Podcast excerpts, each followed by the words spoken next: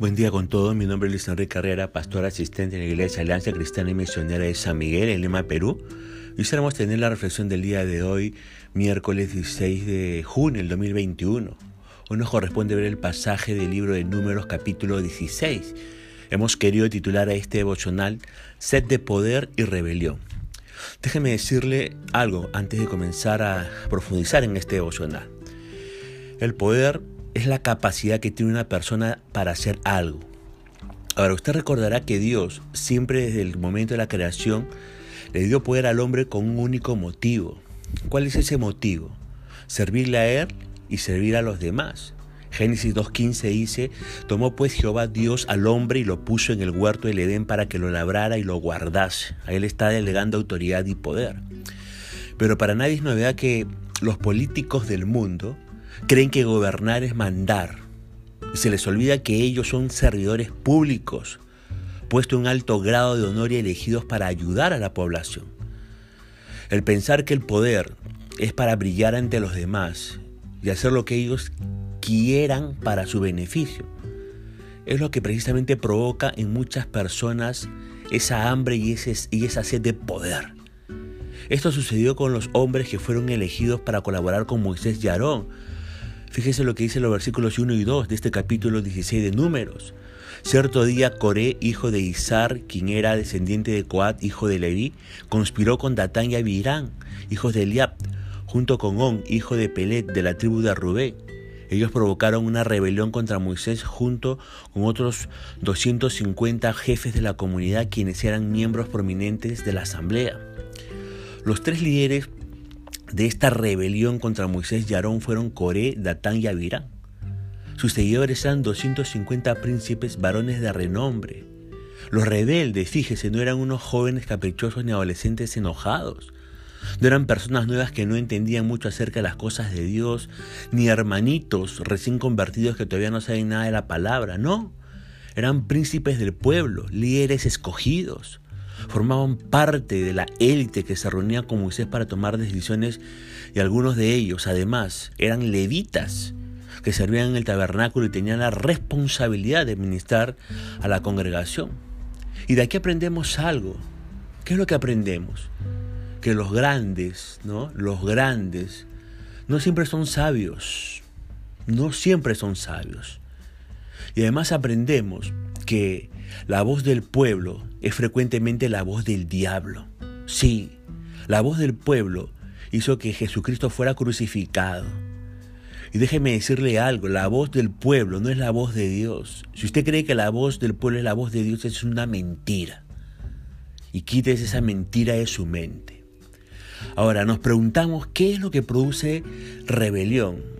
Hay algunas cosas o factores que producen la rebelión en la vida de las personas. En primer lugar, Vemos en los versículos 3 que lo que produce la rebelión es la falta de honra a las autoridades. Falta de honra a las autoridades. Dice este versículo, todos se reunieron contra Moisés y Aarón y le dijeron, ustedes han ido demasiado lejos. El Señor santificó a la comunidad entera de Israel y Él está con todos nosotros. ¿Qué derecho tienen ustedes para actuar como si fueran superiores al resto del pueblo del Señor? Mire, es cierto que toda la nación era santa para Dios. Pero Dios había colocado a algunas personas en posiciones de liderazgo según quiso.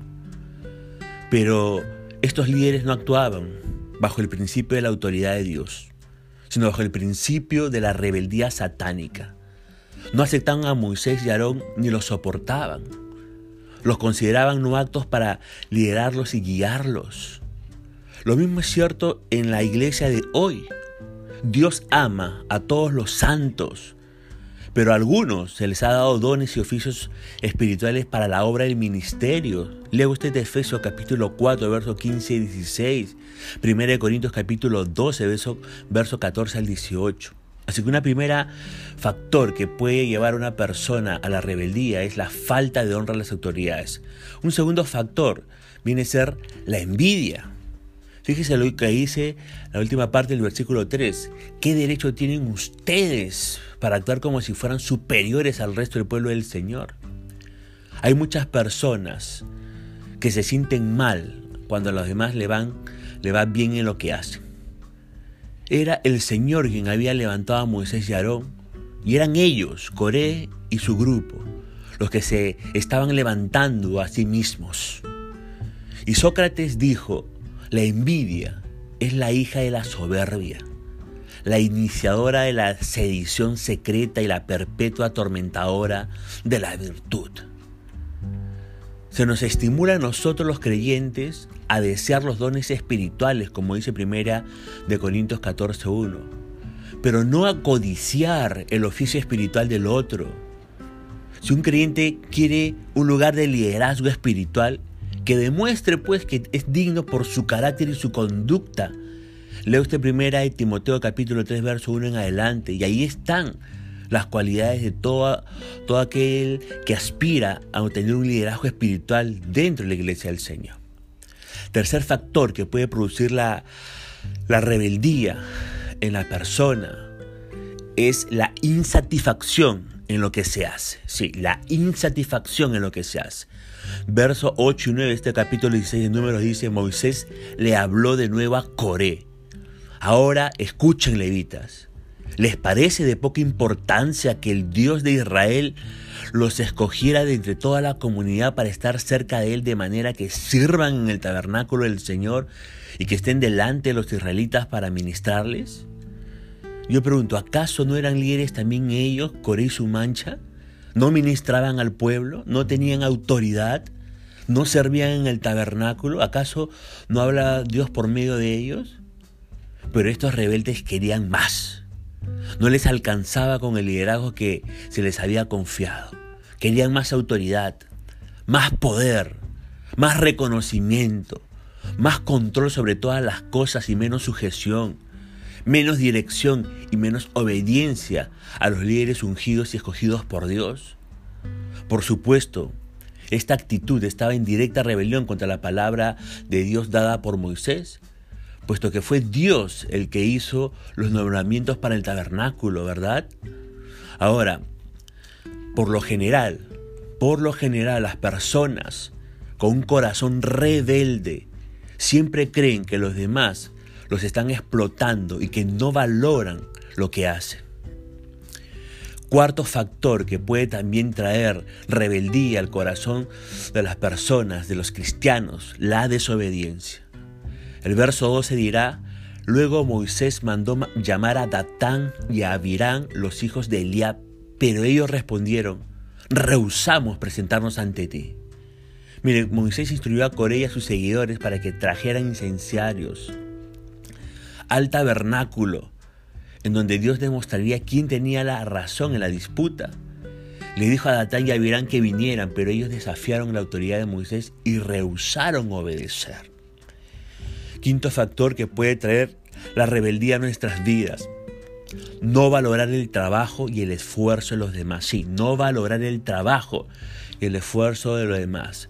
El verso 13 y 14 dice, ¿no te basta que nos sacaste de Egipto? Le están reclamando a Moisés, una tierra donde fluyen la leche y la miel para matarnos aquí en el desierto y que además ahora nos trates como a tus súbditos. Es más, no nos has llevado a una tierra donde fluyen la leche y la miel, ni nos has dado una nueva patria con campos y viñedos. ¿Intentas engañar a estos hombres? Nosotros no iremos. Nótese, cómo los hombres culparon a Moisés por su fracaso al no entrar en la tierra prometida, cuando fue su propia incredulidad lo que les trajo esa derrota. Rebelarse contra Moisés quería decir rechazar la palabra de Dios porque Moisés era el profeta de Dios. Y rebelarse contra Aarón significaba rechazar la obra de Dios en el altar que tenía que ver con salvación por la sangre. Ahora, ¿qué hacer en caso de brote de rebeldía ante, ante nuestro liderazgo? En primer lugar, lo que tenemos que hacer es dejar que sea Dios quien pelee por nosotros. Versos 6 y 7 de este capítulo 16 de Números. Coré, Tú y tus seguidores preparen sus recipientes para quemar incienso. Mañana enciendan fuego en ellos y quemen incienso ante el Señor. Entonces, le dice Moisés, veremos a quién elige el Señor como su santo. Ustedes, levita, son los que han ido demasiado lejos. Sí, en primer lugar, deje que sea Dios que pelee por nosotros. Pero en segundo lugar, ¿qué hacer en caso de brote de rebeldía ante nuestro liderazgo? En segundo lugar, no se mete en el trato que Dios tiene para con los rebeldes. Verso 30 y 31.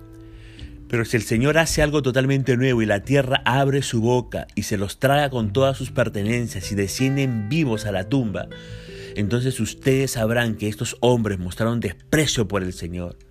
Apenas Moisés terminó de decir estas palabras, la tierra repentinamente se abrió debajo de ellos y se los tragó. El juicio de Dios fue muy severo contra los líderes rebeldes y tenían que ser ejemplo y modelo para todo el pueblo. Pero en cambio,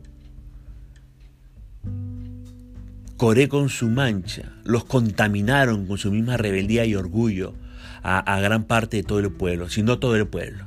¿Por qué? Porque el pueblo también se rebeló contra Moisés y Aarón. En los versículos más adelante, léalo usted. Y por esa rebeldía murieron 14.700 personas. ¿Qué aprendemos de esto? La rebelión es una actitud que se contagia. Y las consecuencias de la rebelión es algo que la tienen que vivir todos los que participan de ella. Ahora escúcheme por favor. Hay líderes que Dios no ha levantado, hacen lo que no deben y son pecaminosos. Obran por su propia cuenta, no son ejemplo ni modelo.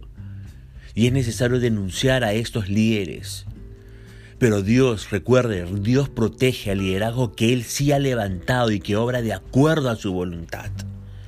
Tal vez usted no sea aún un líder o tal vez esté aprendiendo a hacerlo. Yo le quiero hacer algunas preguntas para que reflexione. ¿Cómo está su corazón hacia aquellos que están en autoridad sobre usted? ¿Qué piensa de ellos y qué actitudes tiene para con esos líderes? ¿Escucha y atiende sus consejos cuando hablan con usted? Ora por ellos, ora por sus líderes de la iglesia, la congregación. Les comparte lo que Dios hace en su vida. Como sus líderes, déjeme decirle, buscamos su bendición, su crecimiento y su madurez. Estamos para formarle. Por lo tanto, si estamos obrando en la voluntad de Dios, no se revele contra nuestro liderazgo como, como lo hizo Coré. No imite a Coré. Pero si estamos fuera de la voluntad de Dios, si lideramos con irresponsabilidad, no hable a nuestras espaldas, más bien venga y díganoslo personalmente. Si se revela contra los líderes ungidos por Dios, se está rebelando contra Dios mismo. Así que por favor, cuidado con la sed de poder y cuidado con la rebelión que pueda invadir su propia vida. Punto final para la reflexión del día de hoy. Dios mediante conmigo será hasta el día de mañana. Que la gracia, la paz y la misericordia del Señor alcance su vida y su familia. Que el Señor le bendiga.